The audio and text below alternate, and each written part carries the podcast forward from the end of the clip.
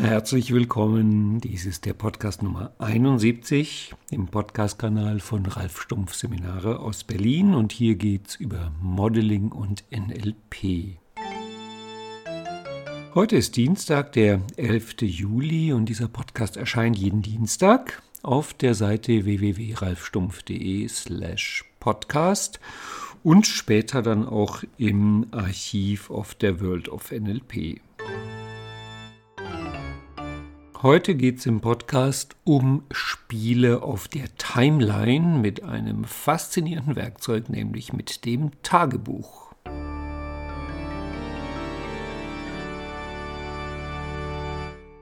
Dieser Podcast entsteht jetzt sozusagen auf Wunsch und zwar auf Wunsch von Carsten. Ich sage es ja immer wieder, dass ich mich freue über Feedback und auch über Feedback mit Themenwünschen. Und nun bekomme ich zwar angenehm viel Feedback zum Thema, oh Ralf, ich höre deinen Podcast und der Podcast ist so doll, aber ich höre selten einen Wunsch, worüber ich denn podcasten kann. Und da war jetzt die Ausnahme halt wirklich Carsten letzte Woche, der meinte, Ralf, du erzählst immer so viel über Tagebuch. Ich versuche schon so lange Tagebuch zu schreiben, es klappt nicht richtig. Kannst du nicht mal einen Podcast machen zum Thema Tagebuch? Naja, und gestern haben wir uns nochmal gesehen im Storycode-Abend, der Carsten und ich. Da ging es um den Film Collateral. Im Grunde auch ein Timeline-Überbrückungsfilm. Also passt auch sehr gut zu diesem Thema. Jetzt auch der dritte Block vom Modeling Master, der morgen losgeht, geht auch zum Thema Timeline. Also irgendwie ist scheinbar diese Woche eine Timeline-Woche. Und da passt das Thema Tagebuch hervorragend mit rein. Und von daher sehr gerne, lieber Carsten, liebe Welt, liebes Podcast-Auditorium, dann gibt es jetzt einen Podcast zum Thema Tagebuch.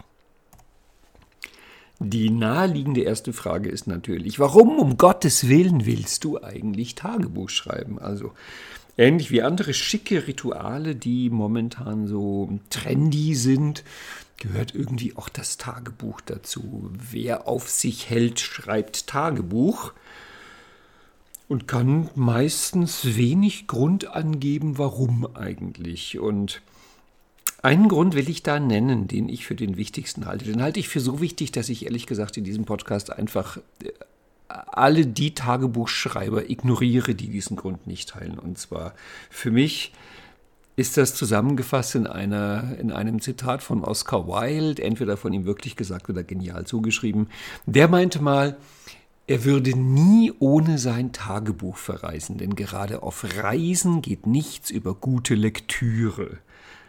Und der Satz gefällt mir.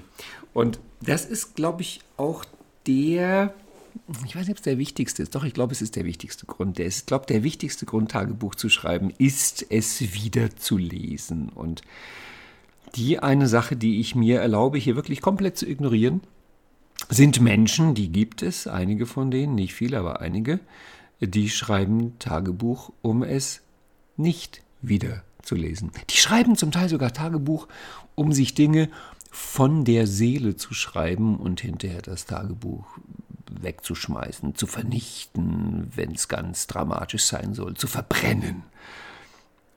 Und das ist unfassbar. Also wieso solltest du eine, eine so gigantische Ressource wie dein Tagebuch vernichten, löschen, wegschmeißen? Also was...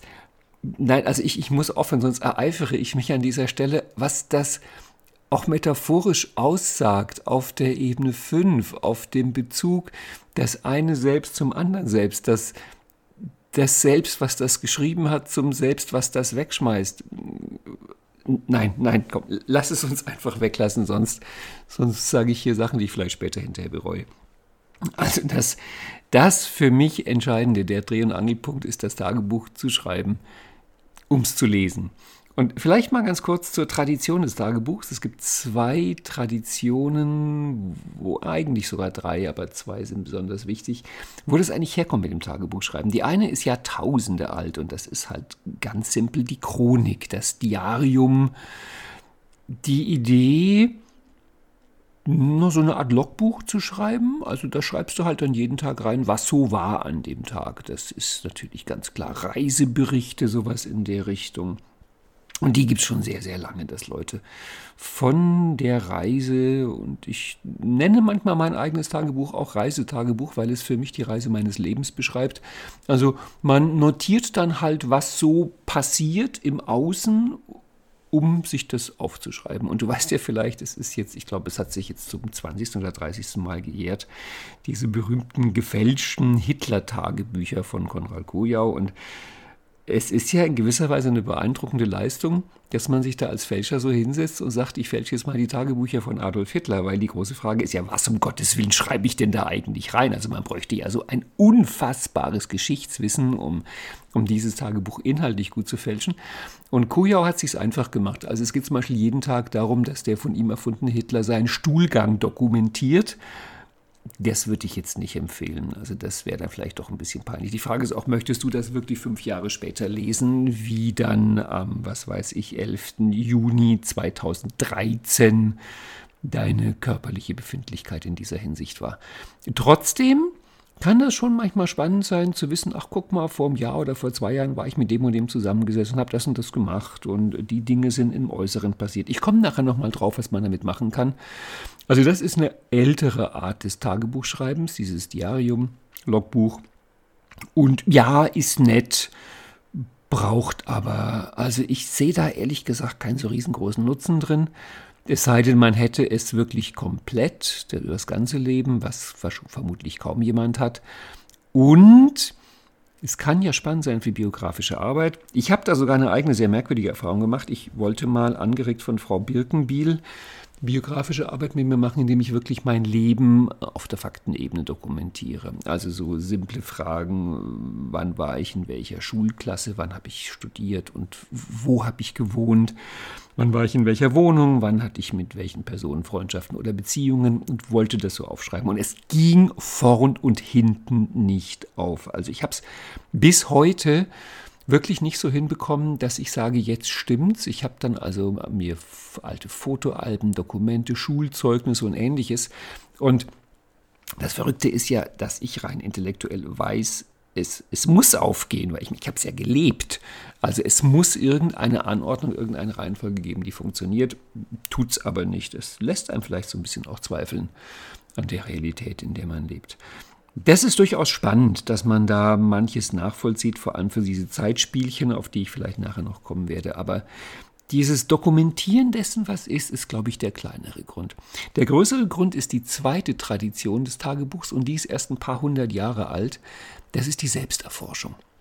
Und da muss man dazu sagen, dass diese Tradition des Tagebuchs eigentlich eine nicht so schöne ist, denn es gab mal eine Zeit, da hat man so ein Tagebuch über die eigenen Gedanken und Empfindungen und ähnliches geschrieben für den Beichtvater, also für andere Leute, damit die einen kontrollieren können, was man da alles so gedacht und gefühlt und vielleicht sogar heimlich gemacht hat und hat das dann vorgelegt. Mmh. Also möglicherweise, wenn du sehr prominent bist oder dich sehr prominent fühlst oder davon ausgehst, du wirst mal sehr prominent werden, dann kannst du dein Tagebuch für die Nachwelt schreiben. Ehrlich gesagt, ich mache es nicht, weil ich glaube, sobald ich mein Tagebuch jetzt schon schreibe mit Blick auf die Nachwelt, fange ich an zu zensieren und Dinge auf eine komische Art darzustellen. Und äh, der Beichtvater ist ja in gewisser Weise auch die Nachwelt. Aber aus dieser Tradition kommt halt das, was, glaube ich, heute die meisten unter Tagebuch verstehen, nämlich ein Buch der Selbsterforschung, wo es also viel weniger um das Äußere geht, was ist draußen passiert, wie war das Wetter, wie war der Stuhlgang, sondern wie warst du innen drin? Welche Gedanken, Empfindungen, Gefühle, welchen Blick auf die Welt? Wie hast du bestimmte Sachen gesehen? Also diese Art von Selbsterforschung und Selbstdokumentation. Und dieses Buch ist, wenn du es über eine gewisse Zeit führst, ein, eine unfassbare Ressource für persönliche Veränderung, weil, und jetzt komme ich halt auf das Grundthema dieses Podcasts, weil dieses Buch ein Timeline-Werkzeug ist weil es natürlich, wenn du ein Buch in dieser Art schreibst, drei Zeitpunkte eine Rolle spielen. Und diese drei Zeitpunkte, die da eine Rolle spielen, sind zum einen, dass selbst der Mensch, der da in einem Augenblick schreibt, also du sitzt zum Beispiel jetzt und schreibst Tagebuch. In den allermeisten Fällen wirst du über einen anderen Zeitpunkt schreiben. Also du wirst wahrscheinlich schreiben über etwas Vergangenes, etwas, was war, und sei es nur ein paar Minuten her. Oder du wirst schreiben über etwas, was hm, wird, was du befürchtest oder erhoffst. Es gibt die dritte Möglichkeit, dass du über das schreibst, was jetzt im Augenblick ist. Also ganz ehrlich, wenn du das mal irgendwann als Schreibübung wirklich versuchst, diesen Bewusstseinsstrom des Augenblicks, also pure Gegenwart aufzuschreiben, das ist eine meditative Schreibübung. Das ist sauschwer.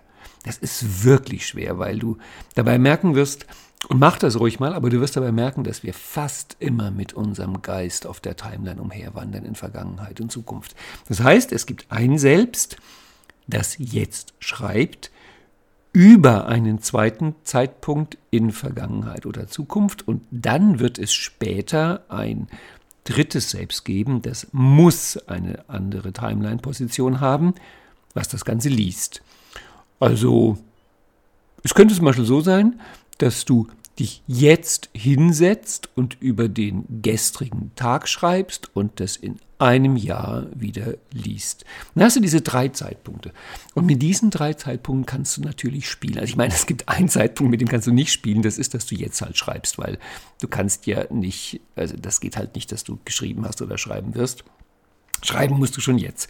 Aber die Leseposition und die Position, über die du schreibst, das sind zwei weitere. Und jetzt kommen wir in die Timeline-Spiele. Und an dieser Stelle ist natürlich so, dass wir um die Psychografie nicht drumherum kommen, weil du weißt ja, der Beziehungstyp ist eher gegenwartsorientiert, der Erkenntnistyp ist eher vergangenheitsorientiert und der Handlungstyp ist eher zukunftsorientiert.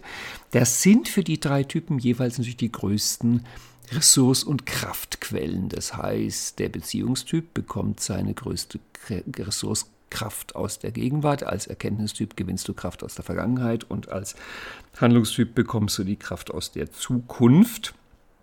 Und jetzt wird es ganz merkwürdig, es ist ziemlich egal, wann diese Zeiten stattfinden. Das heißt, du kannst als Erkenntnistyp auch aus einer künftigen Vergangenheit Kraft schöpfen.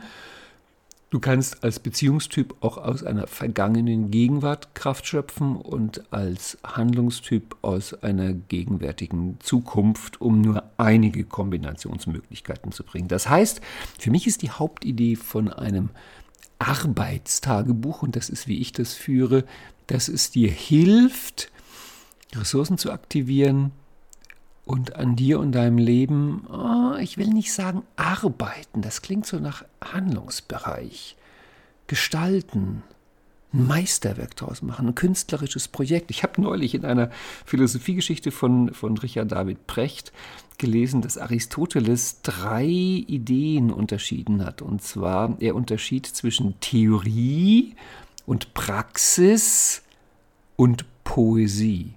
Und da schmolz ich natürlich dahin, weil zum einen ist damit das Psychographie-Dreieck wieder vollständig mit Theorie, Praxis und Poesie.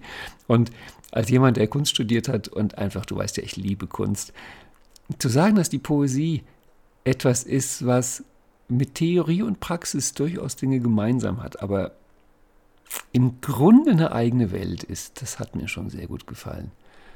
Genau, also jetzt vielleicht erstmal die Geschichte, wie ich es ganz konkret mit meinem Tagebuch gemacht habe. Da wirst du viele, viele Ideen auch finden, wie du es anpacken könntest. Es gibt ja auch Bücher darüber. Es gibt wirklich Bücher darüber, wie man Tagebuch schreibt. Also wo du merkst, das ist scheinbar für viele Menschen echt ein Wunsch, sich mit diesem Thema zu beschäftigen. Also was kann man denn da alles machen? Äh, ich habe Tagebuch angefangen zu schreiben, da war, wie alt wäre ich da gewesen? Vielleicht 15, 16, 17 Jahre alt. Also irgendwie in der Schulzeit habe ich da meine ersten Versuche gemacht und das war anfangs immer unregelmäßig, manchmal irgendwas aufgeschrieben und zwar meistens Dokumentieren des Tagesablaufs und bisweilen auch mal Befindlichkeiten. Ich hatte dann ein, zwei Jahre, wo ich das auf eine sehr, sehr komplexe grafische Art gemacht habe. Also es war ein reines Symbolkauderwelsch, wo Farben, Formen und Symbole dann halt bedeuteten, wann schlafe ich, wann bin ich in der Schule und ähnliche Sachen. Ähm, ich vermute, ich könnte das heute überhaupt nicht mehr entziffern. Und ich habe geschrieben und habe nicht geschrieben, habe geschrieben, habe nicht geschrieben. Und ähm, war keine Regelmäßigkeit drin, auch kein allzu großer Nutzen. Dann kam ich halt mehr und mehr in diese NLP- und Co-Szene und natürlich erfährt man dann, man muss Tagebuch schreiben aus bestimmten Gründen.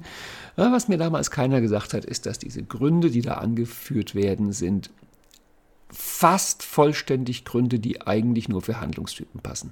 Und da komme ich nachher noch drauf, dass ich mir wirklich äh, im Grunde Jahre des Tagebuchschreibens versaut habe, weil ich im falschen Bereich schreiben wollte, weil ich halt im Handlungsbereich schreiben wollte.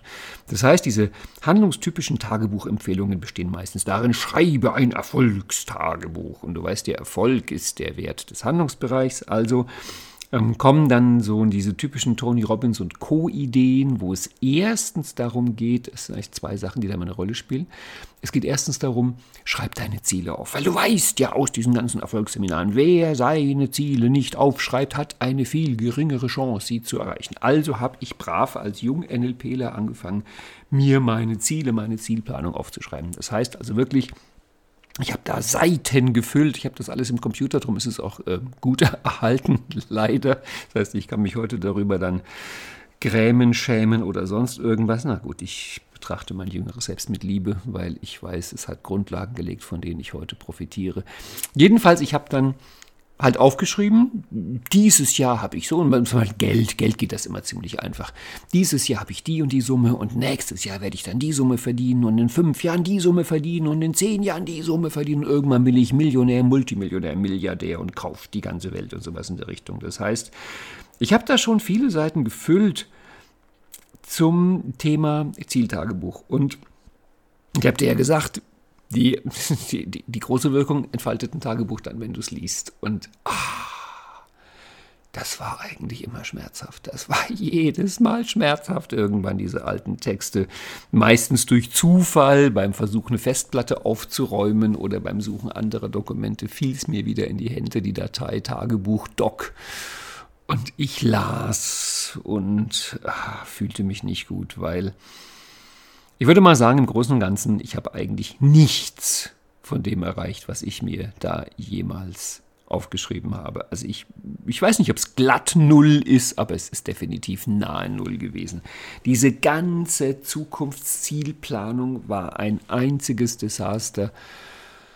Ja, weil ich halt als Erkenntnistyp versucht habe, Zielplanung nach Art der Handlungstypen zu machen. Und auch wenn die Handlungstypen großartige Menschen sind und auch einen großen Teil dieser Erfolgspower, ähm, mach was aus deinem Leben, NLP-Szene bestimmen, was ihnen ja auch aus ganzem Herzen gegönnt sei, ist es halt dann doch so, dass diese Strategien nur für ein Drittel der Menschheit taugen, nämlich für die Handlungstypen. Und Erkenntnis- und Beziehungstypen brauchen was anderes. Das heißt, ich schrieb da immer brav auf, was ich will und habe es nicht erreicht und fand es frustrierend und habe mich so komisch, das klingt eigentlich erst in den letzten Jahren komplett davon gelöst. Übrigens, seitdem ist es so dramatisch, wie viel mehr Ergebnisse ich erreiche, aber da kommen wir nachher noch drauf was das, ähm, was da eine andere Strategie ist. Okay, das ist also Punkt 1 ist dieses Zukunftstagebuch mit Zieltagebuch, was ich, wovon ich einfach nur komplett abraten kann, weil ich habe aber eine Zeit gehabt, da haben, hab ich, haben wir ähm, jedes Jahr an Silvester uns hingesetzt und ähm, Jahresrückblick, der war eigentlich immer ganz angenehm, weil ich meine, für mich als Erkenntnistyp ist der Blick in die Vergangenheit meistens ressourcevoll. Also Blick in die Vergangenheit war angenehm und dann Ziele fürs nächste Jahr. Und leider ab dem zweiten Jahr war dann auch Teil des Rituals, das erstmal das Tagebuch vom letzten Silvester zu lesen. Und da standen halt auch die Ziele drin und die waren dann wieder nicht erreicht. Und das ist schon eine ganz merkwürdige Inkongruenz auf ein insgesamt wunderschönes, beglückendes, bereicherndes Jahr zurückzuschauen, wo ich sage, das möchte ich nicht missen. Dieses Jahr ist ein wichtiger Baustein meines Lebens. Es hat mir Freude gemacht, es hat Geschenke gebracht und ich habe meine Ziele nicht erreicht. Das ist aber doof. Also da fällt dann schon auf, irgendwas stimmt da nicht an der Stelle. Okay, das ist Punkt 1 und Punkt 2 von dieser handlungstypischen Erfolgstagebuchgeschichte ist halt natürlich genau das, das Erfolgstagebuch. Das heißt, blicke jeden Abend auf den Tag zurück und notiere drei oder vier Erfolge und ein oder zwei Sachen, die du heute gelernt hast. Oh, ich habe das versucht, das ging mir irgendwann so auf die Ketten. Also das mit dem, was hast du heute gelernt, das ist für mich als Erkenntnistyp schon um einiges besser. Aber das mit den Erfolgen, das hat irgendwann nur noch genervt und das habe ich sehr schnell wieder sein lassen, weil dann wurde mir beim Schreiben einfach bewusst, das kann nicht sein, wenn ich mich jeden Abend quäle, irgendwelche Erfolge mir da aus den Fingern zu saugen, die ich gar nicht als solche empfinde, dann mache ich natürlich ein gewaltiges Collapsing Anchors und werde irgendwann die Idee des Erfolgs mit so negativen Emotionen verbinden, habe ich das gleich wieder sein lassen. Also du merkst schon, ich will auf den Punkt hinaus, dass wenn du Tagebuch schreiben möchtest, musst du zwei Fragen für dich klären. Die erste Frage ist, wofür willst du es eigentlich schreiben? Und die zweite Frage ist, welche Art von Tagebuchschreiben entspricht dir? Und gerade bei der Art wird es sehr um die Frage gehen, bist du Beziehungstyp, Erkenntnistyp oder Handlungstyp? Und ich glaube, für die Handlungstypen ist es recht einfach, wobei denen oft so ein bisschen die Zeit fehlt zum Tagebuchschreiben. Also wenn du Handlungstyp wärst, würde ich dir empfehlen, ich würde sowieso allen Typen empfehlen, dass du in deinem Tagebuch, ich schaue gleich auf mein Tagebuch, dass du in deinem Tagebuch einen kurzen Teil drin hast. Also ich habe das, das ist bei mir das Diarium. Ich habe jeden Tag ein dreiteiliges Tagebuch, wo ich so ähm, skizziere, wie mein Tag so läuft. Also was ich so gemacht habe, was so passiert ist, da sind, äh, das fängt wirklich an bei Aufstehzeiten, was ähm, später auch interessant ist. Ich, vielleicht sage ich was dazu, dass das im, Nach im Nachhinein sehr interessant war für mich, das zu dokumentieren. Ich habe das auch gemerkt. Das ist, also ich schreibe ja mein Tagebuch, wie gesagt, für meine Zukunft selbst, was das wieder lesen wird. Und mm, wenn ich da so einen Tag gelebt oder erlebt habe und dann da abends oder wann auch immer sitze und sage, ich schreibe den Tag jetzt auf, dann habe ich natürlich eine ganz große Frage, die ich leider Gottes nicht wirklich beantworten kann. Und zwar, lieber Zukunftsralf, 15 oder 15 Jahre in meiner Zukunft, ähm, was genau von meinem heutigen Tag interessiert dich eigentlich später? Und da habe ich die Erfahrung gemacht, gerade wenn ich Tagebucheinträge lese, die viele Jahre zurückliegen, dass ich mir denke, oh Gott, warum hast du das damals nicht aufgeschrieben? Das würde mich jetzt genau interessieren, das zu lesen, wie das und das damals so war. Also ich meine, wenn du es einfach nur dokumentierst, um es hinterher zu löschen oder wegzuschmeißen, ist eigentlich wurscht, was du aufschreibst. Dann kannst du auch aufschreiben, weiß ich nicht, äh, welches Lied sie im Radio gespielt haben.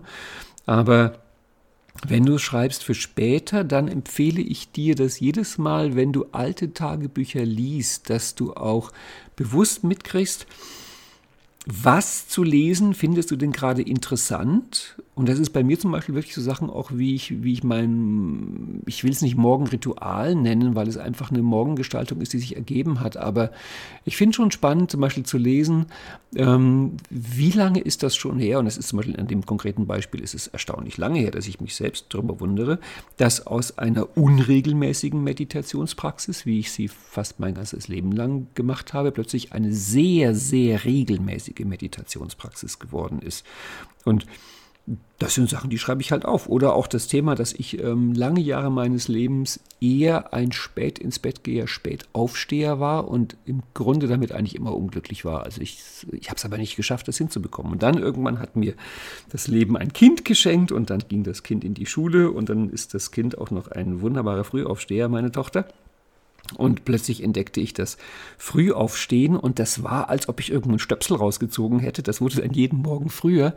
Und dann plötzlich so im Tagebuch zu lesen, wo sind die Passagen, wo ich schreibe, ähm, ich musste mich heute um 7 Uhr aus dem Bett quälen und wann kommen dann die Passagen, wo drin steht, ich habe heute bis in die Puppen geschlafen und bin um 7 Uhr aufgestanden, wo ich mir denke, wow, das ist ein komplett anderer Mensch. Und dann plötzlich so Sachen zu finden, wie das da drin steht, stand um 4 Uhr auf, äh, Sonne schien, Tag war schön, wo ich mir denke, na Gott, also wenn ich da zehn Jahre zurückgehe, könnte ich eher die Passage finden, bin um 4 ins Bett.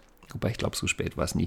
Also es ist schon spannend, so eine Sachen auch nachzuvollziehen. Oder bisweilen wirklich auch, äh, weil ich ja mit, als Heilpraktiker mit meiner Ernährung immer wieder mal mit rum experimentiere. Was habe ich wann gegessen? Wie ging es mir dann? Also gerade Ernährung ist ja mal auch ein Thema, was zum Teil sehr langfristig wurde. Eine bestimmte Ernährungsform über Monate machen muss, bis die wirkt. Und dann kann es sein, dass man plötzlich die Frage hat, sag mal, seit wann mache ich das eigentlich so? Und dann guckt man ins Tagebuch. Aber das ist wirklich eine Frage der Erfahrung. Also was von dieser Tagesdokumentation ist es, was du später brauchen wirst, was dich später interessiert. Und da kann ich dir nur empfehlen, fang an, schreib.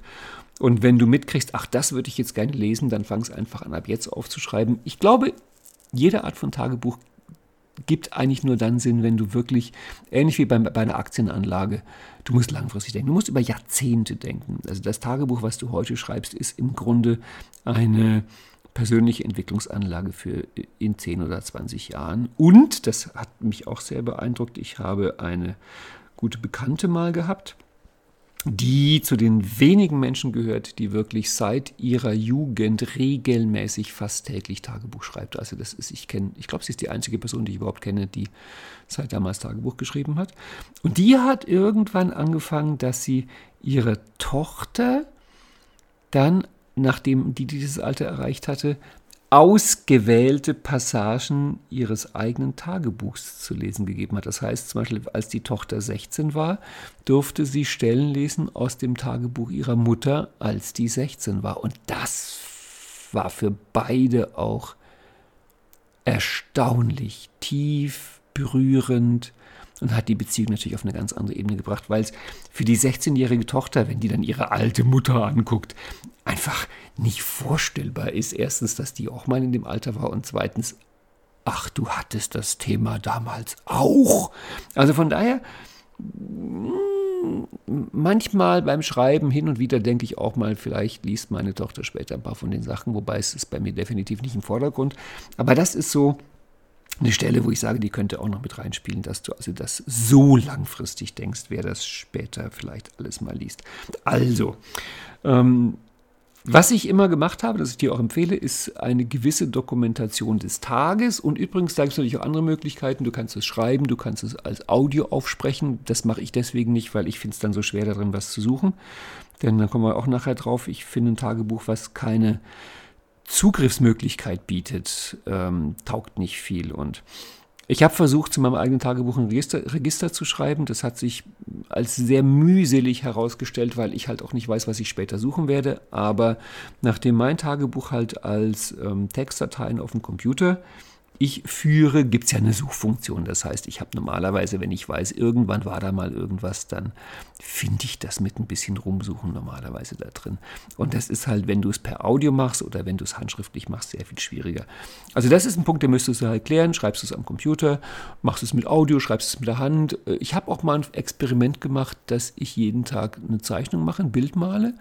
Hat sich für mich überhaupt nicht bewährt. Ich habe mal in irgendeinem äh, Buch gelesen, dass Frédéric Chopin, dessen Tagebuch waren Musikstücke. Also er hat sozusagen jeden Tag ein kleines Musikstück geschrieben und konnte da später nachschlagen. Ich finde die Idee entzückend, das klappt für mich überhaupt nicht.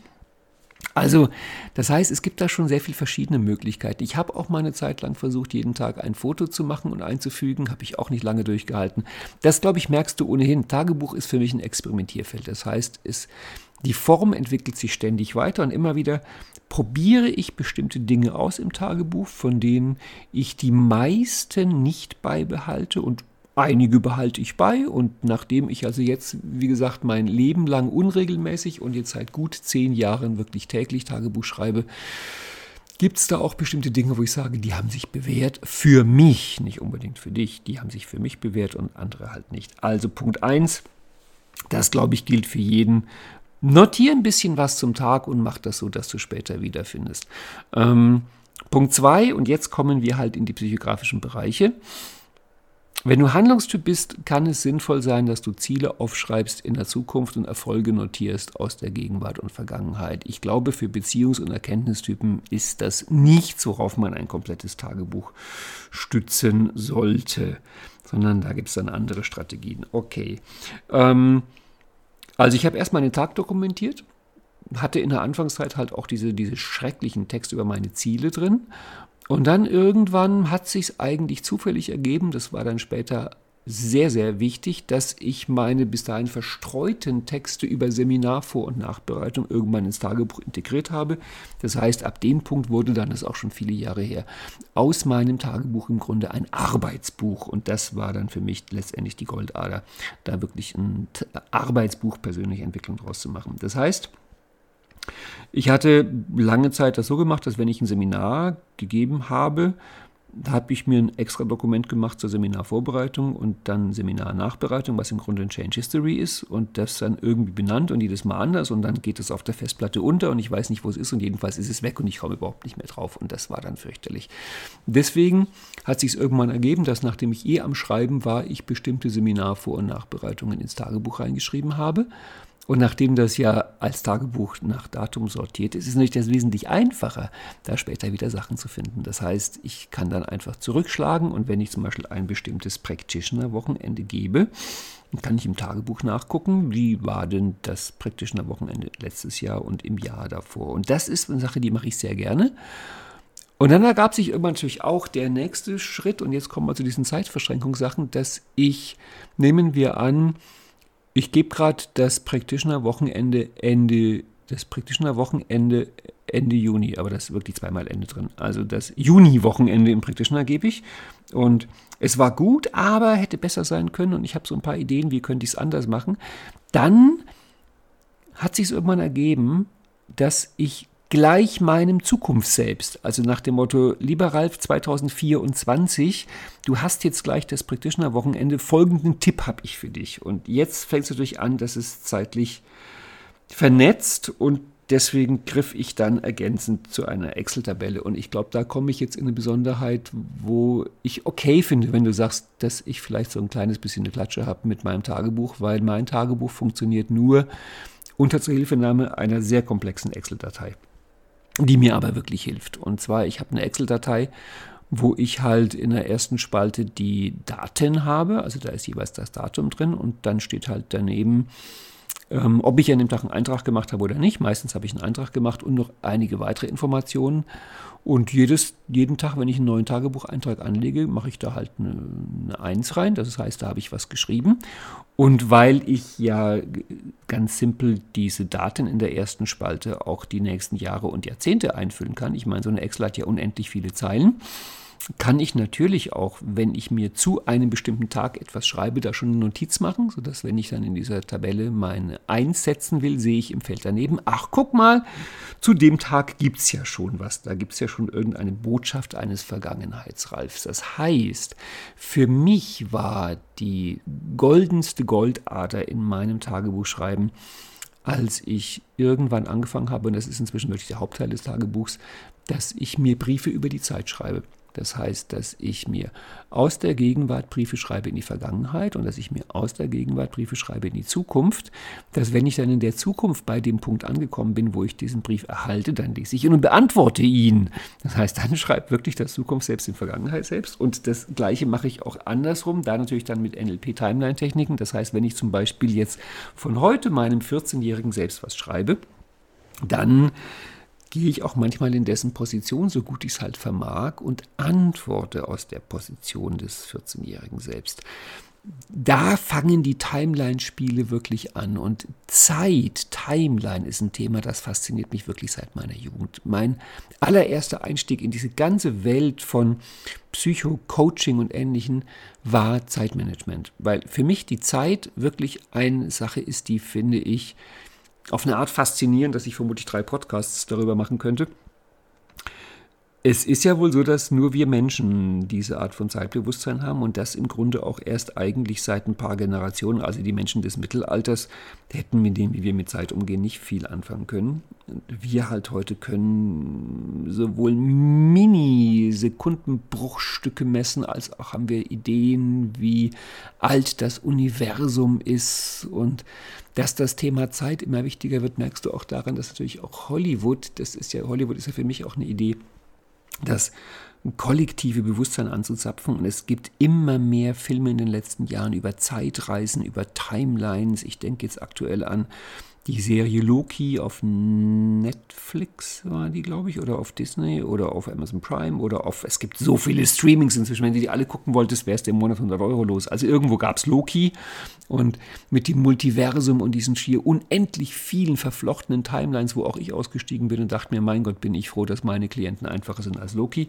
Jedenfalls, sich in der Zeit zu bewegen, ist etwas, das wird immer wichtiger. Es ist nach meiner Meinung sozusagen der die Vorahnung eines gelben, also Spiral Dynamic mäßig gelben Zeitbewusstseins, dass wir lernen uns in der Zeit frei zu bewegen. Und vielleicht kennst du auch aus anderen Podcasts oder Texten von mir meine Idee für kurz-, mittel- und langfristige Zeiträume im Leben. Also wenn du Ziele erreichen oder Probleme lösen willst, was ist denn ein guter Zeitrahmen? Und ich habe da mal irgendwann für mich entdeckt, weil man ja, je älter man wird, umso auf umso längere Zeit kann man zurückblicken und das heißt, umso Mehr Zeit kann man sinnesspezifisch abbilden im Vakuum. Dazu habe ich mehrere Newsletter geschrieben, da bin ich mir ganz sicher, diese Zeitspiele.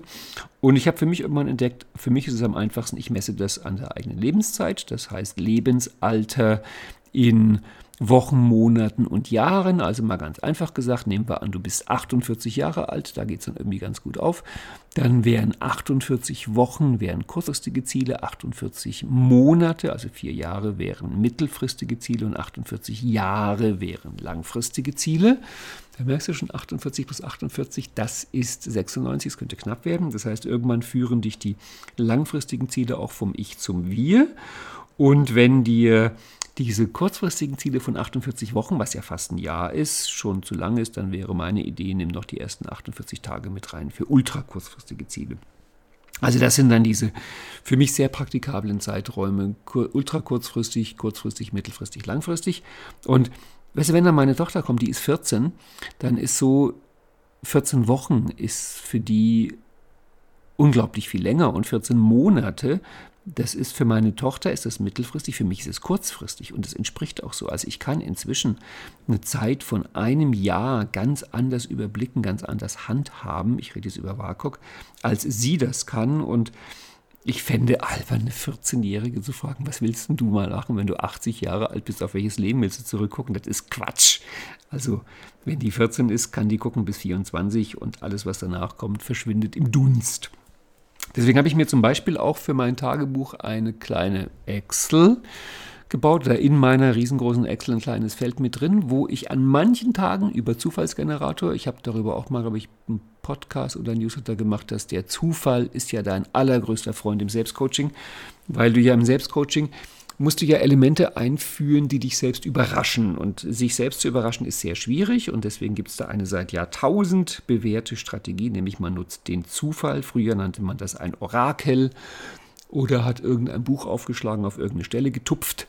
Und heute gibt es halt Zufallsgeneratoren, also Zufallszahlfunktionen in Excel. Und da habe ich mir das so gebaut, dass ähm, manchmal, und zwar alle, oh Gott, was habe ich denn da gemacht? Ich glaube, alle sechs oder sieben Tage, also ungefähr einmal die Woche, ähm, sucht mir diese Excel einen Termin raus und zwar gleich verteilt über kurz, mittel, langfristig, also ultra kurz, kurz, mittel, langfristig in Vergangenheit, in Zukunft. Dadurch gibt es acht Zeiträume und da schreibe ich dann einen Brief hin. Das heißt, manchmal schreibe ich dem Ralf, der ein paar Tage in der Zukunft ist, manchmal schreibe ich plötzlich meinem 90-Jährigen selbst, manchmal schreibe ich einem Ralf zurück, der ein Jahr in der Vergangenheit ist und manchmal schreibe ich irgendwie dem, der noch in die Grundschule geht. Und so übe ich diese Zeitvernetzungsgeschichten. Und gerade wenn ich einen Vergangenen schreibe, ist es natürlich so, dass ich gerne lese, was der damals geschrieben hat. Das heißt, dann, dann lerne ich den kennen. Und da sind mir sehr spannende Sachen aufgefallen, die mich enorm weitergebracht haben. Also zum Beispiel gerade wenn du sowas wie Spiral Dynamics, deine persönliche Entwicklung über die Spirale, wenn du das nachvollziehen willst, dann brauchst du alte Texte. Weil es ist für mich heute so spannend zu lesen, jetzt komme ich also zum Erkenntnistyp-Tagebuch, es ist für mich heute so spannend zu lesen, wie ich vor fünf oder zehn oder 15 Jahren bestimmte Sachverhalte gesehen habe, wie ich mich wahrgenommen habe, wie ich andere Menschen wahrgenommen habe, wie ich Beziehungen wahrgenommen habe, wie ich die Welt läuft wahrgenommen habe. Also seit der, die, die, diese drei Jahre Corona haben ja bei mir zu einem Entwicklungsstupser geführt, dass ich sehr viel mehr vom individuellen zur kollektiven Perspektive gegangen bin. Also ich habe mich halt auch sehr mit, mit äh, Spiral Dynamic beschäftigt, mit dem kleinen Selbst und dem großen Selbst, die Worte, die ich dafür gefunden habe. Das heißt also auch die kollektive Perspektive ist seitdem für mich sehr viel wichtiger, was sie vorher nicht so war. Und auch da ist es spannend. Wann schreibe ich über mich? Wie schreibe ich über mich? Wann schreibe ich über andere? Wie schreibe ich über andere? Zu den Sachen, die sich nicht bewährt haben, obwohl es eine Idee von Frau Birkenbiel ist, Ich habe das mal versucht, aber ich habe gemerkt, ich, ich habe es nicht durchgehalten. Und mir geht es inzwischen so, dass wenn ich merke, ich will da was machen, aber ich halte es nicht durch, dann lasse ich es irgendwann wieder weg, weil ich denke, da wird es irgendwelche Weisheit des Unbewussten geben, die mir da einen Hinweis gibt. Ralf, das ist nicht so wichtig für dich. Aber vielleicht ist er für dich ein Tipp. Das heißt, ich habe da mal angefangen, tagesaktuelle, vor allem politische Ereignisse im Tagebuch aufzuschreiben. Also was ist denn gerade? Und dazu zu schreiben, wie es mir damit geht. Also macht mir das Hoffnung, macht mir das Sorge, welchen Einfluss hat das auf mich. Und die Idee war, dass ich dann halt ein paar Jahre später gucken kann, wie hat sich das weiterentwickelt. Ähm, ist da was draus geworden? Was hat das mit mir gemacht? Es war nur ehrlich gesagt grottenlangweilig, weil ich gemerkt habe, dass ab irgendeinem Punkt war ich in Anführungszeichen so abgebrüht, dass ich eigentlich wusste, ja, da wird wieder eine neue Sau durchs Dorf getrieben, aber im Grunde ist das in ein paar Wochen doch wieder vergessen. Also diese aktuellen Sachen zu dokumentieren. Hat für Frau Birkenbiel wahrscheinlich einen großen Nutzen gehabt. Für mich nicht. Das Zweite, was Frau Birkenbiel auch in ihrem Tagebuch gemacht hat, was bei mir auch ein komplettes Desaster war, war die Idee, Prognosen abzugeben. Also Frau Birkenbiel meinte ja immer, eine der wichtigsten Fähigkeiten, die man üben sollte, ist es zu prognostizieren, wie wird die Welt sein in 15, 15, 20 Jahren. Ich habe versucht, mein Leben und das der Welt vorherzusagen. Es ist, ich glaube, inzwischen kann ich so sagen, wenn ich eine Prognose abgebe, ist nur eine Sache, wo ich mir sicher sein kann, nämlich so kommt es nicht. Es kommt irgendwie anders. Und zwar überraschend anders. Also da bin ich inzwischen bei dem Punkt angekommen, das habe ich aus irgendeinem Planungsbuch mal entnommen. Ich fand das eine ganz großartige Idee. Und zwar war da die Idee, also Fakt 1, du weißt nicht, wie die Zukunft sein wird, du weißt nicht, was kommt. Es wird wahrscheinlich unvorhergesehen sein. Und du kannst, das ist das Schöne bei YouTube und im Internet, du kannst problemlos dir heute angucken, hm, was es an Zukunftsprognosen gab, vor fünf Jahren, vor zehn Jahren, vor 15 Jahren. Und du wirst merken, die treffen sowas von nicht ein, dass es so erstaunlich ist, im Grunde sogar unter dem Zufall ist. Das heißt, wenn Leute zufällig vermuten würden, wie kommt die Zukunft eigentlich raus, dann wären sie vermutlich besser als mit ihren komischen Zukunftsprognosen. Und dieser Text über Prognosen kam dadurch zu einer sehr merkwürdigen, aber eigentlich ganz logischen Konklusion. Und zwar, die Zukunft wird mit Sicherheit anders sein als die Gegenwart. Und am besten bist du vorbereitet, wenn du davon ausgehst, die Zukunft wird genauso sein wie die Gegenwart. Okay, das klingt jetzt paradox, ne? Aber Stell dir das folgendermaßen vor, die, Zug, die Gegenwart in die Zukunft verlängert, ist sozusagen eine Linie, eine Gerade, die Zukunft wird so sein wie die Gegenwart und so wird es aber nicht, es wird irgendwie anders. Aber wie anders? Also wird es nach links abweichen oder nach rechts oder nach oben oder nach unten? Und nachdem ja die möglichen Abweisungen von der projizierten Zukunft sich in alle Richtungen gleich verteilen, ist, so komisch das klingt, die Stelle, wo du am besten gewappnet bist für jede Eventualität, ist, wenn du einfach davon ausgehst, es geht weiter wie bisher. Es wird nicht weitergehen wie bisher. Aber die Grundannahme, dass es weitergeht wie bisher, obwohl du weißt, dass es nicht weitergeht wie bisher, wird dich am besten vorbereiten für alle Eventualitäten, die da kommen. Und ähm, ich mache zum Beispiel in meinem Tagebuch auch häufig Change Histories dass ich dann mithilfe des Tagebuchs, ich nenne es zum Teil auch meine Zeitmaschine, zurückreise ein paar Jahre in die Vergangenheit und mir aus heutiger Sicht überlege, okay, was genau hätte ich besser machen können? Und wahrscheinlich ist das jetzt sehr erkenntnistypisch, aber ich komme von Jahr zu Jahr mehr zu dem Ergebnis, hast du gut gemacht, war genau richtig so. Wenn überhaupt, dann wäre es gut gewesen, du hättest ein bisschen weniger gemacht. Also mit anderen Worten, hetz dich nicht, streng dich nicht so sehr an. Es kommt eh gut raus. Und da merke ich auch, dass das Tagebuch über die Jahre bei mir zu einer tiefen Beruhigung führt, dass ich, ähm, vielleicht kennst du diesen Spruch von, ich glaube, der Henry Ford hat den gesagt, 50 Prozent meiner Marketingausgaben sind komplett sinnlos ausgegeben. Ich weiß nur leider nicht, welche 50 Prozent. Wenn ich in mein Tagebuch gucke und meine Dokumentation äh, von der Idee her, was mache ich, um Erfolg zu haben, lese, stelle ich fest, ich hätte mir 80 Prozent von den Sachen sparen können. Und dann spare ich mir dann fast 100 Prozent. Das sind diese ganzen Change History Sachen, die brillant sind für so ein Tagebuch. Also zurückreisen in der Zeit, was hätte ich anders machen können. Okay, ja, die Zeit verrinnt. Also, was mache ich mit meinem Tagebuch? Ich schreibe praktisch jeden Tag.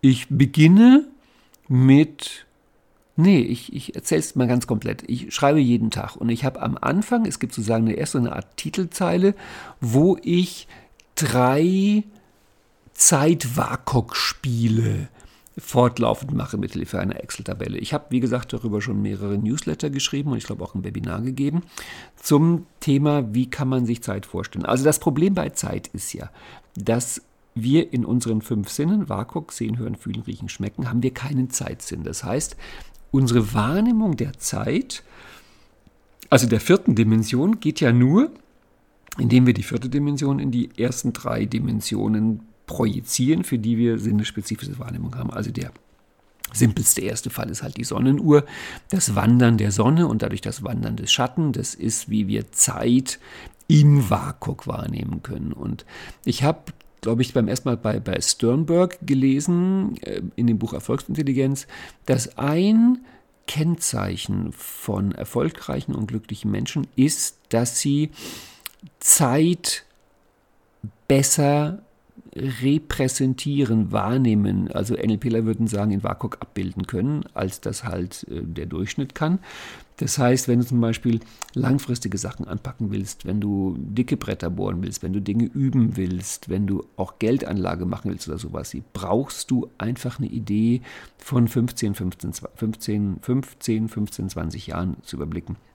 Und ähm, guter Satz von Bode Schäfer, ich weiß nicht, ob er von ihm selber ist oder ob er ihn irgendwo übernommen hat, ist, die meisten Leute überschätzen dramatisch, was sie in einem Jahr schaffen können und unterschätzen dramatisch, was sie in zehn Jahren schaffen können. Und deswegen vergeuden sie Jahr um Jahr und blicken irgendwann zehn Jahre zurück und denken sich, was hätte ich in dieser Zeit schaffen können. Das heißt, mir ist seit sehr langer Zeit klar, dass eine absolut wesentliche und wichtige Qualität, Fähigkeit des Lebens ist es, Zeit sinnesspezifisch repräsentieren zu können. Und ich habe darüber, wie gesagt, Newsletter geschrieben, wie man das halt so macht. Und der Klassiker im NLP ist, dass ich Zeit räumlich darstelle, mit der Timeline zum Beispiel. Also ich kann sowas sagen wie 100 Jahre sind 100 Zentimeter, dann ist es halt ein Meter, wo ich rumlaufe, oder 100 Jahre sind 10 Meter. Ähm, eine Fläche wäre vielleicht besser, 100 Jahre sind 100 Quadratmeter. So kann man also ein Gefühl bekommen für Zeiträume, die man gestaltet. Wie gesagt, da gibt es ein Newsletter dazu. Und was sich für mich dann aber fast noch mehr bewährt hat, ist Darstellen Zeit in Zeit. Also einen großen Zeitraum darstellen im kleinen Zeitraum. Und darum habe ich in meinem Tagebuch eine Rubrik in der Titelzeile wo ich mein Leben, und ich gehe mal davon aus, ich werde 90, das habe ich genommen, weil das halt ungefähr der statistischen Lebenserwartung entspricht. Also ich wollte da jetzt nicht irgendwie mir, mir allzu große Gedanken nehmen. Vielleicht gibt es einen Bonustrack und ich werde 180, aber ich gehe mal von 90 aus. Das heißt, ich habe mit einer Excel diese 90 Jahre projiziert auf einen 24-Stunden-Tag. Und da läuft immer eine Uhrzeit mit. Das heißt, bei mir ist gerade kurz nach 3 Uhr nachmittags. Und das gibt mir halt ein gutes Gefühl, was war schon und wie viel ist noch da. Also so ein Gefühl von Leben. Was bedeutet ein Jahr? Was bedeutet zehn Jahre? Was bedeutet es mal, wenn ich von meinem Lebenstag für irgendwas 20 Minuten nehme oder eine Viertelstunde, was dann also ungefähr ein Jahr ist, sowas in der Richtung. Die, ersten Stunden meines Lebens habe ich wie die meisten Menschen verschlafen, aber das ist ein anderes Thema. Genau. Also das ist eine Rubrik. Die zweite Rubrik ist, wo ich irgendwann gemerkt habe, na, der Tag ist schon irgendwie kurz und ich habe ja sehr, ich liebe ja äh, Geschichtsschreibung, Historie. Also habe ich mir dann noch eine zweite Formel gebaut, wo ich mein Leben projiziere auf die Zeit von Christi Geburt bis zu meinem dann in dem Fall vermuteten Todesjahr. Da bin ich gerade im Jahr 1305. Und das finde ich hochspannend, weil ich weiß nicht, wie es dir geht.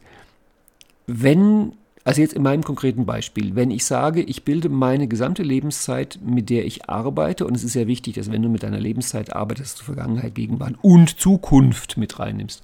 Also wenn ich meine gesamte Lebenszeit abbilde auf einen 24-Stunden-Tag und sage, das ist jetzt kurz nach 3 Uhr nachmittags, dann denke ich mir, oh, da wird es ja im Winter schon beinahe dunkel, da ist ja schon jetzt irgendwie fast schon äh, Abendessen und Schlafenszeit und das Gefühl ist, da ist nicht mehr so viel übrig.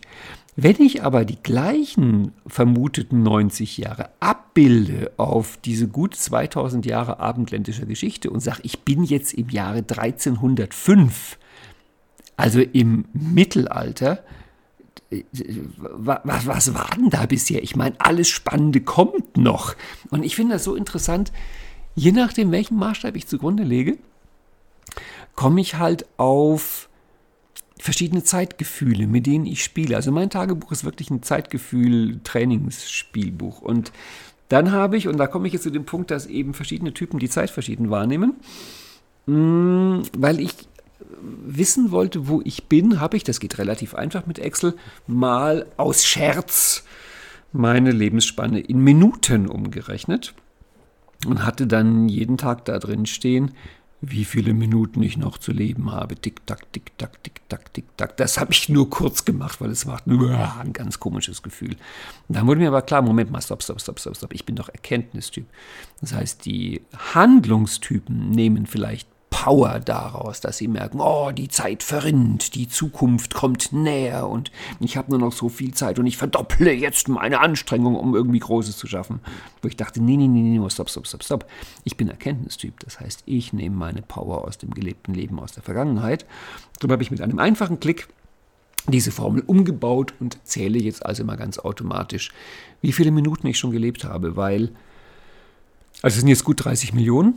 Ähm, das ist jetzt für mich so eine Art Vermögen, weil ich mehr und mehr auch in den letzten Jahren gelernt habe, das Vermögen, was ich aufgebaut habe in meinem Leben, ist wirklich mein gelebtes Leben, meine Erfahrung, mein Wissen, meine Fähigkeiten, all das, was ich in all diesen vielen Jahren, Monaten, Wochen, Tage, Stunden, 30 Millionen Minuten angehäuft habe. Und ich sehe die Zahl und bin beeindruckt und denke mir, wow, und manchmal gibt es Minuten, die verändern wirklich das Leben und sich dann klar zu machen, wie viel das schon ist, ist irgendwie, naja gut. Es gibt noch viel mehr. Ich könnte dann über diese Excel vermutlich zwei Stunden reden, weil ich habe die wirklich über Jahre ist die gewachsen. Die hat ganz viele, ganz viele nette kleine Details, die da mit drin sind. Ähm, der Hauptzweck des Tagebuchs für mich ist es, dass ich mein jüngeres und älteres Selbst miteinander vernetze, dass sie sich gegenseitig Briefe schreiben, dass sie sich kennenlernen. Der Nebenzweck ist es, bestimmte Prozesse zu machen, dass ich bestimmte Ideen notiere, dass ich Seminare vor- und nachbereite. Und ich habe jetzt vor ein paar Jahren eine neue Rubrik eingefügt in mein Tagebuch, wo ich, und das klingt jetzt ganz komisch, das zu sagen, aber ich sage es trotzdem, weil ich, ich sage ja auch immer, dass in der Psychografie den eigenen Persönlichkeitsbereich anzunehmen, ist die vielleicht größte Heldenreise. Und ich habe dann irgendwann, als ich alte Tagebücher gelesen habe, gemerkt, da steht drin, was an dem Tag war, wann ich aufgestanden bin, da steht drin, welches Seminar ich gegeben habe, welche Leute da da waren, da steht drin, welche Übungen ich gemacht habe, wie die gelaufen sind, wie die besser laufen können, da steht alles Mögliche drin, aber was nie drin steht, ist Erkenntnisse. Das fand ich komisch. Ich dachte mir, Moment mal, stopp, ich bin doch Erkenntnistyp. Wie kommt es, dass, obwohl ich Erkenntnistyp bin, in meinem Tagebuch fast nie Erkenntnisse sind, sondern eigentlich, obwohl ich ja bewusst kaum noch Ziele und gar keine großen Erfolge mehr schreibe, immer noch mein Tagebuch größtenteils im Handlungsbereich läuft und ich da reinschreibe, was ich gemacht habe, gemacht, vollbracht, getan, an Seminare gegeben. Dann habe ich mir eine neue Rubrik aufgemacht, wo ich ganz bewusst gesagt habe, die reserviere ich für Erkenntnisse. Da schreibe ich rein, was ich an diesem Tag erkannt habe, was mir bewusst geworden ist. Und so komisch das klingt, die ersten Tage und Wochen war diese Rubrik erstaunlich dünn. Häufig stand da gar nichts. Und es war für mich ein spannender Weg, das ins Bewusstsein zu holen. Inzwischen ist es manchmal so, dass wenn ich zum Beispiel spazieren gehe oder bisweilen auch in der Meditation geschieht es mir, dass mein Geist halt gerade nicht leer ist, sondern im Gegenteil, dass die Fluten der Erkenntnis über mich hereinbrechen. Und da kann schon mal sein, dass ich dann hinterher drei Seiten fülle in der Rubrik. Das ist deutlich mehr geworden. Und gerade das jetzt im Nachhinein zu lesen, hat sich als solch ein Schatz herausgestellt, dass ich mir jetzt eine neue Sache überlegt habe für mein Tagebuch, nämlich, ich nenne das jetzt eine neue Rubrik, die heißt Weiterdenken. Ähm, da tue ich, welch Wunder, mit einer Excel-Tabelle und einem Zufallsgenerator suche ich mir von diesen Texten, wo ich meine Erkenntnisse aufgeschrieben habe, zufällig irgendeine aus. Ich habe die so gebaut, dass die aus der jüngeren Vergangenheit ein bisschen wahrscheinlicher kommen als die aus der äh, weiter zurückliegenden Vergangenheit. Und nehme mir dann sowas, was ich da erkannt und gedacht habe und denke das ganz bewusst weiter, also vertiefe meine Gedanken. Und es hat sich auch sehr gelohnt, bestimmte Gedanken über eine längere Zeit dann auch mal zu entwickeln. Also von dieser Rubrik, diese Erkenntnisse, dieses, was ich was mir klar geworden ist, da profitiere ich inzwischen und auch die Teilnehmer im Seminar so sehr davon, weil das gibt halt den Gedanken eine ganz andere Tiefe. Da geht es halt ganz, ganz viel um Spiral Dynamics, da geht es ganz oft um Psychografie. Jedes Mal, wenn mir eine neue Triade auffällt, wie zum Beispiel jetzt ganz frisch ist mir die Triade aufgefallen, Punkt, Fragezeichen, Ausrufezeichen, also Aussage, Anweisung und Frage. Ich gemerkt, das kann man wunderbar der Psychografie zuordnen. Dann tauchte die nächste Frage auf, wie ist es denn mit dem Trennstrich, dem Komma und dem Doppelpunkt, kann ich das den Schenkeln irgendwie zuordnen. Und wenn ich dann da über Wochen und Monate, zum Teil über Jahre, merke, wie mein Verständnis mit Psychografie weitergeht, wie mein Verständnis mit den logischen Ebenen weitergeht, wie mein Verständnis mit Spiral Dynamic weitergeht, das heute zu lesen, bringt mich halt wirklich genau zu dem Satz von Oscar Wilde, ich reise nie ohne mein Tagebuch, denn es geht nichts über eine gute Lektüre. Und ich merke wirklich, dass manchmal schmökere ich einfach in meinem Tagebuch, weil ich weiß, es ist gute Lektüre, da stehen spannende Sachen drin. Vor allem halt dieses, was ich erkannt habe, wie ich die Welt sehe, wie mein Blick auf mich und die Umstände sind. Spiral Dynamic, Psychografie, NLP, logische Ebenen. Ähm, was ich auch mache, ist, dass ich im Tagebuch meine Selbstcoachings dokumentiere. Ich führe mich ja selbst regelmäßig auch durch Formate, meistens eigene entwickelte Formate. In vielen Fällen mache ich die gesamte Arbeit schriftlich. In den Fällen, wo ich es dann doch mit Bodenankern mache, tue ich es dokumentieren. Das heißt, dann schreibe ich halt vorher meinen Punkt A, meinen Punkt B, was ist, wo drückt der Schuh, was habe ich vor, wie baue ich mir das Format dafür, dann mache ich das Format und dokumentiere hinterher das Ergebnis. Viel von dem landet hinterher auch wieder in den Seminaren, weil ich ja häufig neue Übungen im Seminar mache, die aus eigener Erfahrung gekommen sind. Und so ist es dann halt wirklich jetzt ein Arbeitstagebuch, ein Gold, Goldader, Goldgrube. Und letzter Punkt, wir haben die Stunde fast voll. Was können denn jetzt Beziehungstypen mit dem Tagebuch machen? Im Grunde halte ich ja eigentlich hm, das Tagebuch für Beziehungstypen fast für das wichtigste Werkzeug. Also ich glaube, wenn ich mich entscheiden müsste, würde ich sagen, Handlungstypen brauchen Tagebuch am wenigsten. Die, die sind auch so auf einem guten Weg und die haben keine Zeit für ein Tagebuch. Aber wenn Handlungstypen Tagebuch schreiben, würde ich, wie gesagt, jedem Typen empfehlen, notiere ein bisschen, was an dem Tag war. Und dann, ja, okay, schreib deine Ziele auf, schreib vielleicht Prognosen auf, schreib deine Erfolge auf und freu dich, weil es hinterher eine Kraftquelle ist und mach so ein Handlungstyp Tagebuch draus.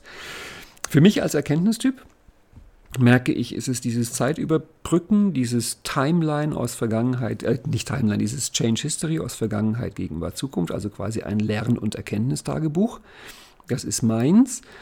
Und für die Beziehungstypen, ich glaube, für die ist das Tagebuch der größte Schatz von allen, weil da geht es jetzt wirklich um Selbsterkenntnis.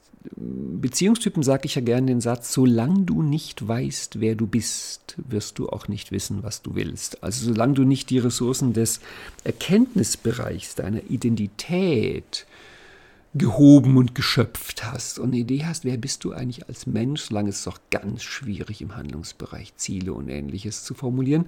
Darum ist ja das Problem vieler noch nicht so ganz entwickelter Beziehungstypen, dass die ständig was Neues wollen und damit immer unglücklich sind, weil sie merken, das war jetzt zwar ein Wunsch, aber keiner, der zu ihnen selbst passt. Jetzt aber die große Frage, ja mein Gott, wie kriege ich denn raus, wer ich bin?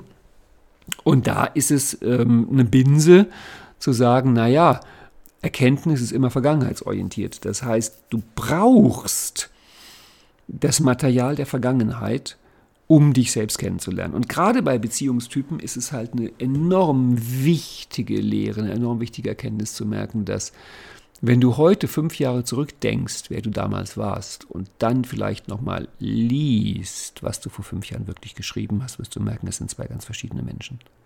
Und dieses Üben, wirklich ein Blick, ein Gefühl, eine Partnerschaft, eine Beziehung zum Vergangenheit selbst zu entwickeln, glaube ich, ist der größtmögliche Nutzen von Tagebuch für Beziehungstypen.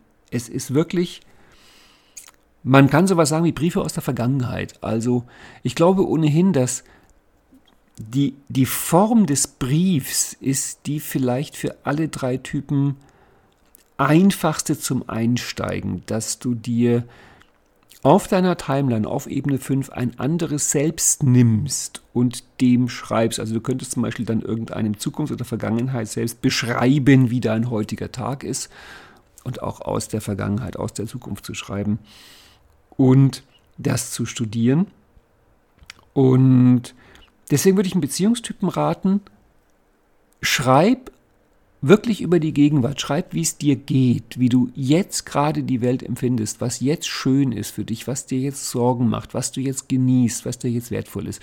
Schreib das wirklich über die Gegenwart. Aber während du schreibst, wisse, dass du es eigentlich schreibst, um es später zu lesen. Und wenn du es dann nach Tage, Wochen, Monaten, Jahren, Jahrzehnten wieder liest, dann frag dich, was ist das für ein Mensch? Und wenn du dann irgendwann über Jahre des Tagebuchs verfügst, dann ist der nächste Schritt, erkenne Muster. Was ist stabil? Was zeigt sich immer wieder? Und lern den Menschen kennen, lern den Menschen lieben. Also wirklich eine Entdeckungsreise, die Selbstentdeckung, Selbstliebe. Und Finde aus den Texten heraus, gerade wenn es irgendwann 10, 20, hunderte, tausende von Seiten, also mein Tagebuch hat inzwischen tausende von Seiten, dann kannst du natürlich auch diese Person wirklich kennenlernen, wirklich lieben lernen und rausfinden, was tut der gut, was tut der nicht so gut, wie kann ich dir ein angenehmes Leben bereiten und alles das. Und dazu noch ein letzter Punkt. Mir ist mal irgendwann aufgefallen, und das war meine letzte große Tagebucherkenntnis, jetzt gerade mit diesen Zeitvernetzungsbriefen, Timeline-Vernetzungsbriefen, wenn es in die Zukunft ging, habe ich dann oft zum Beispiel dem Ralf in einem Jahr geschrieben, hallo Ralf, du in einem Jahr, oh, ich freue mich, ich sehe dich schon vor mir, du hast bestimmt das geschafft und das geschafft und das geschafft und das geschafft.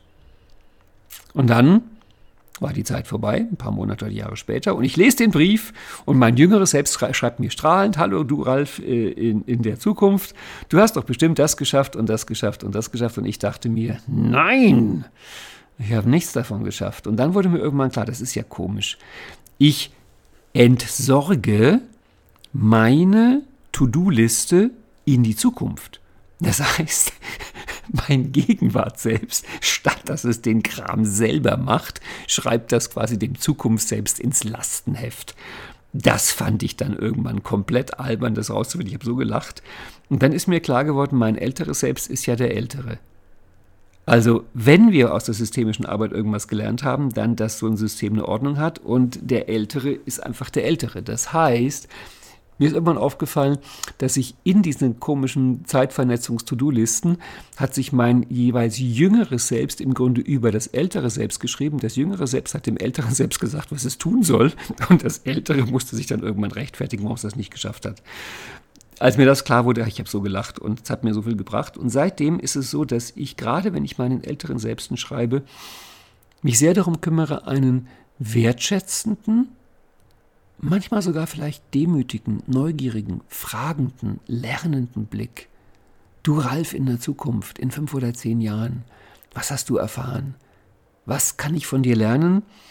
Und was ich dann mache, ist, mitzuhelfen, vorzubereiten, dass der in fünf bis zehn Jahren ein schönes Leben hat. Was ich dazu jetzt beitragen kann, das trage ich gerne dazu bei. Also, ich komme zum Ende. Wenn du ein Tagebuch schreibst, würde ich dir empfehlen, finde die Form, die für dich passt. Und es kann sein, dass es eine komplett eigene Form ist. Ähm, mein extra Tipp ist, mach es mit Computer, dann kannst du später durchsuchen und findest dich zurecht. Ich würde dir empfehlen, dass du immer eine kurze Sektion da drin hast, wo du einfach den Tag dokumentierst und da mehr und mehr lernst, was du später gerne lesen möchtest. Und der Hauptteil ist Timeline-Spiele. Dass du dir klar machst, Tagebuch hat immer drei Selbste. Eins schreibt über ein anderes und ein drittes liest das. Und diese drei Selbste in Kontakt zu bekommen, also wer schreibt über wen an wen, wer liest von wem über wen, und dass die alle miteinander lernen, sich entwickeln und ein glückliches und wunderbares Leben haben. Genau, das war's für heute zum Thema Tagebuch. Ich weiß noch nicht, wie jetzt im Sommer die Podcast-Serie weitergeht. Ich tüftle gerade an einer großen Sache. Ich werde mit vielen Kollegen, die im, am Landsiedel Sommerkongress dabei waren, Podcasts machen über deren Vorträge. Ich vermute mal, das wird jetzt im Sommer losgehen. Das heißt, es gibt drei Möglichkeiten. Die eine Möglichkeit ist, es gibt weiterhin jeden Dienstag einen Podcast. Die zweite Möglichkeit ist, ich stelle irgendwann fest, ich brauche mal ein bisschen Ruhe und habe keine auf Vorrat produziert, dann gibt es eine Pause. Die dritte Möglichkeit, und die ist genauso wahrscheinlich, es gibt sogar mehr als einen Podcast pro Woche. Ich kann dir nur Folgendes dazu raten. Bleib wach und aufmerksam, lies meinen Newsletter, guck auf die Podcast-Seite und lass dich überraschen, was da kommt. Und jetzt will ich dich nicht davon abhalten, dass du dich sofort an den Computer setzt und mit einem Tagebuch beginnst. Nimm dir einfach vielleicht einen zufällig ausgedachten Tag in der Zukunft oder Vergangenheit und schreib dir selbst deinen ersten Brief. Gerne auch mit herzlichen Grüßen von mir. Bis dahin, tschüss.